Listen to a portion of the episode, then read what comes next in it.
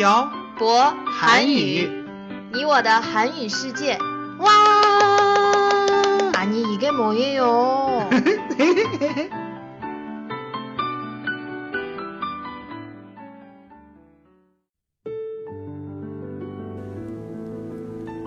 “跟朴博学韩语”，请在淘宝搜索店铺“朴博韩语”查看课程详情。欢迎大家一起来学习。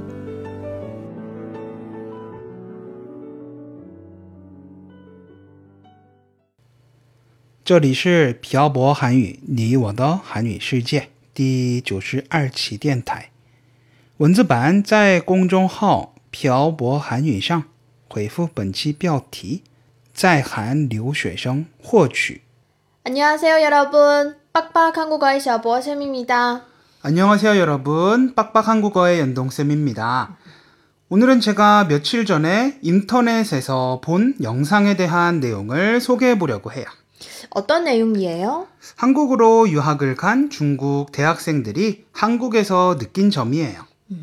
나쁘지 않은 것 같네요. 그분들이 얘기한 것과 제가 한국인으로서 이 영상에서 이분들이 얘기한 것에 대해서 이야기해보는 시간을 가져보도록 해요. 그럼 시작해볼까요? 네, 그래요. 제가 본 영상에는 두 여대생이 나와서 이야기를 한 것이었기 때문에 이 두 사람이 한국에 사는 모든 중국인들의 말을 대변한다고 생각하기는 어렵지만 음. 한번 시작해 볼게요. 네, 저도 사실 궁금하네요. 저는 한국에 가보긴 했지만 교환 학생으로 한국에 가서 산 거 빼고는 살아본 적은 없으니까요.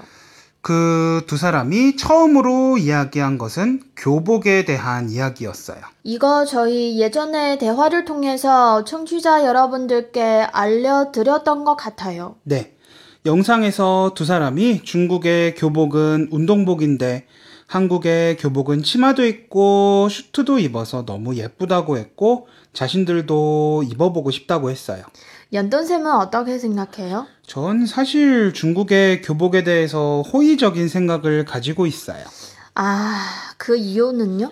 사실 한국의 교복은 와이셔츠도 입어야 하고 넥타이도 해야 하고 옷도 매일 다려야 해요. 한마디로 귀찮다는 말이네요. 네. 초등학교 때는 교복을 입지 않고 중학교 때부터 교복을 입어요. 저도 사실 교복을 입게 되어서 좋았어요. 그런데 그런데 이 좋은 기분은 일주일을 가지 않아요. 왜요? 일단 매일 와이셔츠를 빨아야 하고 다려야 하고 아침마다 이 많은 것들을 챙겨 입어야 해서 아주 상당히 귀찮아요. 그렇구나. 그래서 음. 만약 학교 교복이 운동복이라면 아주 편할 것 같아요. 물론 운동복도 빨아야 하지만 와이셔츠처럼 매일 빨지 않아도 되고 입기도 편하고 활동하기도 편할 것 같아요. 그렇게 생각할 수도 있겠네요. 네. 그리고 그 다음 이분들이 얘기한 것은 밤 문화였어요. 어떤 내용이었어요? 물론 이분들은 대학생들이기 때문에 대학생들의 밤 문화에 대해서 이야기를 한 것 같았어요. 대학생들은 어떻게 놀아요? 자신들은 하루에 적어도 8시간은 자야 한다고 했는데 한국 대학생들은 밤을 새워서 술을 마시고 아침에 수업을 들어간다고 아주 대단하다고 얘기했어요. 제가 한국에 교환 학생을 갔을 때도 많은 학생들이 아침까지 술을 마시고 수업을 들으러 왔어요. 그럼 이건 태태 씨도 겪어봤겠네요. 네, 진짜 대단한 것 같아요. 그리고 새벽부터 일어나서 헬스장에 가고 야근도 많아서 건강 관리를 잘하는 것 같다고 했어요. 근데 연돈쌤은 아침에 일어나질 않잖아요. 연돈쌤 한국 사람 맞아요? 전 아마 한국 사람이 아닌 것 같아요. 아침에 일찍 일어나서 헬스장에 가거나 하는 그런 건 정말 질색이에요. 그런 것 같아요. 연돈쌤은 한국 사람이 아닌 것 같아요. 그런데 저도 한국에 있을 때는 새벽에 일어나서 수영을 배우러 다니고 헬스장에 간 적도 있어요. 음, 말도 안 돼요. 믿을 수 없어요. 아마 중국에 와서 좀 게을러진 것 같아요. 안 되겠어요. 우리 한국에 가서 살아요. 전 아침에 일찍 일어나서 운동을 하는 연돈쌤을 보고 싶어요. 자, 자, 자, 자. 잡담은 그만하고 계속해서 얘기해봐요. 네. 그 다음으로 이 두 사람이 얘기한 것은 치안에 대한 것이었어요. 치안에 대해서 무슨 얘기를 했어요? 이 두 사람이 가장 신기해 했었던 것은 지하철을 탈 때 안전검사를 하지 않는다는 거였어요. 그런데 안전 검사를 하지 않으면 위험하지 않아요? 이 두 사람도 그 얘기를 했어요. 음. 안전 검사를 하지 않으면 위험하지 않을까? 그래서 한국에 온 지 얼마 안 되었을 때는 지하철을 탈 때 아주 불안했다고 해요. 하지만 안전검사를 하지 않아도 별다른 사고가 나지 않는 것이 치안이 좋은 것이라고 얘기했어요.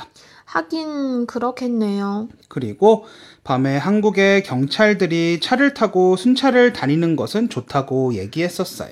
아마 이 두 분은 한국의 큰 도시에서만 살아본 것 같아요. 그런 것 같아요. 근데 지방이더라도 학교 주변은 학생들이 자발적으로 학교 주변과 음. 학생들이 많이 사는 곳을 순찰해요. 음. 이걸 자율 방범대라고 해요. 어떠한 대가도 받지 않고 우리 동네는 나 스스로 지킨다? 뭐 이런 것 같아요. 이건 정말 좋네요.